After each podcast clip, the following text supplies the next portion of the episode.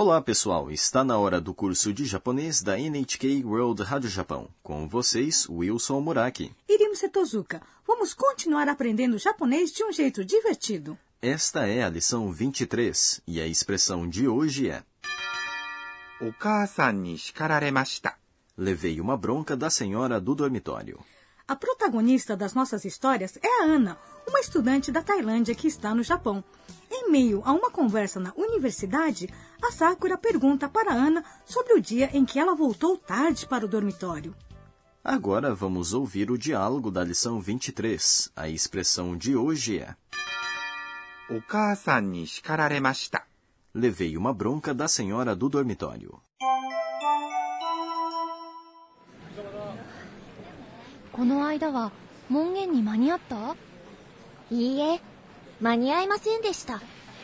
それで、お母さんに叱られました。掃除当番が3回増えました。それは大変だったね。Agora vamos estudar o diálogo. A Sakura disse para Ana: この間は門限に間に合った No outro dia você chegou antes de fecharem os portões? この間 Significa no outro dia. は É a partícula que indica o tópico. 門限 É fechamento dos portões. に É uma partícula que indica o tempo. 間に合った。 Chegou a tempo, ou neste contexto, chegou antes. Essa é a forma tá do verbo 間に合います。 chegar a tempo. é uma forma casual do verbo maniaimas, não é? Exatamente. Neste caso, a Sakura está fazendo uma pergunta. Portanto, ela diz maniata com uma entonação ascendente. E a Ana responde ie. Não. Essa é uma resposta negativa. Maniaimasen. Não cheguei a tempo. Essa é a forma negativa passada de maniaimas. Chegar a tempo. A forma negativa de maniaimas é 間に合いません。 não chegar a tempo. De modo simplificado, verbos na forma mas são colocados na forma negativa passada substituindo-se ます。 por ませんでした。 Então, para dizer eu não fui. Já que ir é ikimas, devo substituir mas por masen desta, ou seja, ikimasen desta. Está correto? Parabéns, Rimu, se você aprendeu rápido. それでお母さんに叱られました。 Por isso, levei uma bronca da senhora do dormitório. Essa é uma expressão passiva. それで Por isso, por essa razão. É uma conjunção que expressa razão, ou seja, indica que, devido à razão mencionada, o resultado seguinte aconteceu. お母さん É literalmente mãe. Neste caso, a Ana se refere à senhora do dormitório, que ela chama de mãe. A partícula ni, quando usada em uma expressão passiva, indica o agente de uma ação. Neste caso, a senhora deu uma bronca na Ana, portanto, a Ana levou uma bronca da senhora, que a Ana chama de mãe. É por isso que ela disse o okasa ni? Exatamente. Shikararemashita. Significa levar bronca. Dar bronca é Shikarimasu. A forma passiva do verbo é shikararemasu. Levar uma bronca. Na forma passada, a terminação mas se torna mashita. Portanto, a forma passada de shikararemasu é shikararemashita. Muito bem. Caso o sujeito seja eu, ele geralmente é omitido. Levei uma bronca da senhora do dormitório é a nossa expressão de hoje. Vamos praticar mais uma vez. お母さんに叱られました。 E a Ana diz: 掃除当番が3回増えました。 Minhas tarefas de limpeza aumentaram. Terei mais três vezes. 掃除当番、 Significa tarefa de limpeza. 掃除、 É limpeza.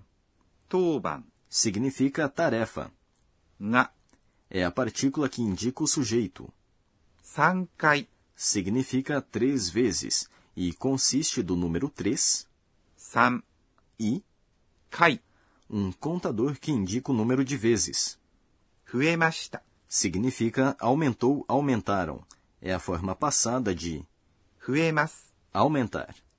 Em escolas e dormitórios no Japão, os estudantes geralmente são encarregados de tarefas de limpeza, não? É isso mesmo. E a Sakura diz: それは大変だったね。 que difícil, não?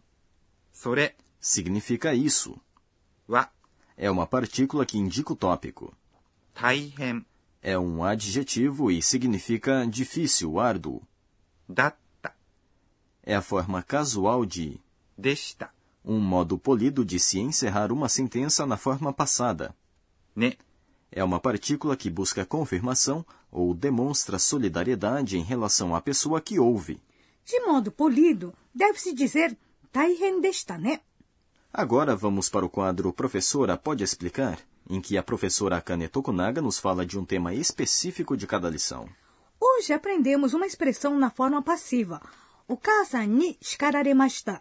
Levei uma bronca da senhora do dormitório. Gostaria de pedir que a professora nos explicasse mais sobre como se coloca verbos na forma passiva. Vamos pedir que a professora nos explique.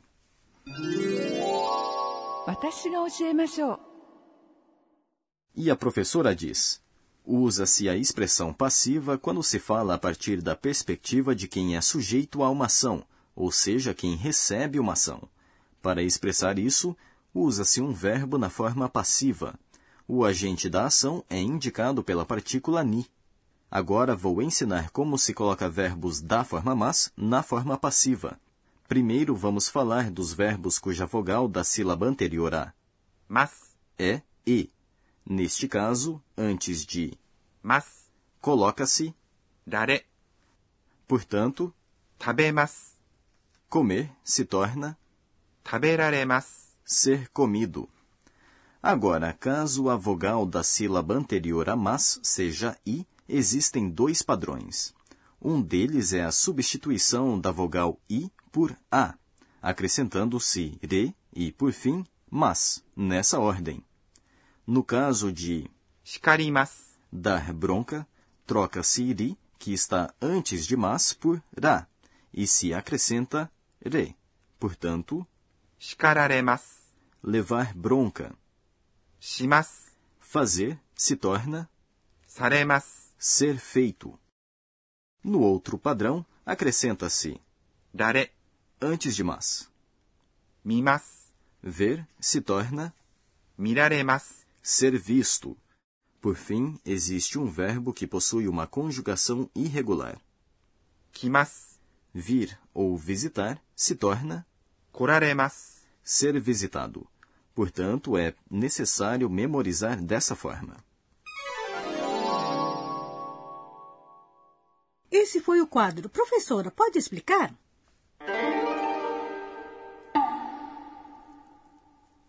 Agora vamos para o quadro Onomatopeia do Dia, em que aprendemos palavras e expressões japonesas que representam sons, ruídos e comportamentos. Hoje vamos aprender expressões que se referem à limpeza.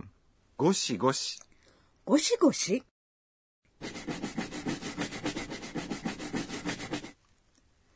Esse é o som feito ao se limpar o chão esfregando.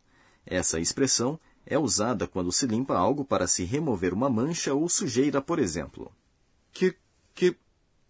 Essa expressão representa o som de limpeza ou polimento de copos ou vidros de janelas com força.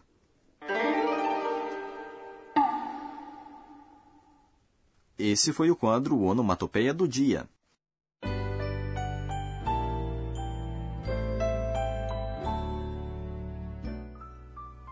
Antes do fim desta lição, vamos ver o que chamou a atenção da Ana hoje. Este é o caderninho da Ana. えーっと、今日は、 Fazer limpeza me deixa cansada, mas depois que termino e tudo fica pica-pica, brilhando, me sinto tão bem. Este é o fim da lição 23. A expressão de hoje foi: お母さんに叱られました。 Levei uma bronca da senhora do dormitório. Na próxima lição, vamos acompanhar como a Ana está se saindo nas aulas em sua universidade. Até lá!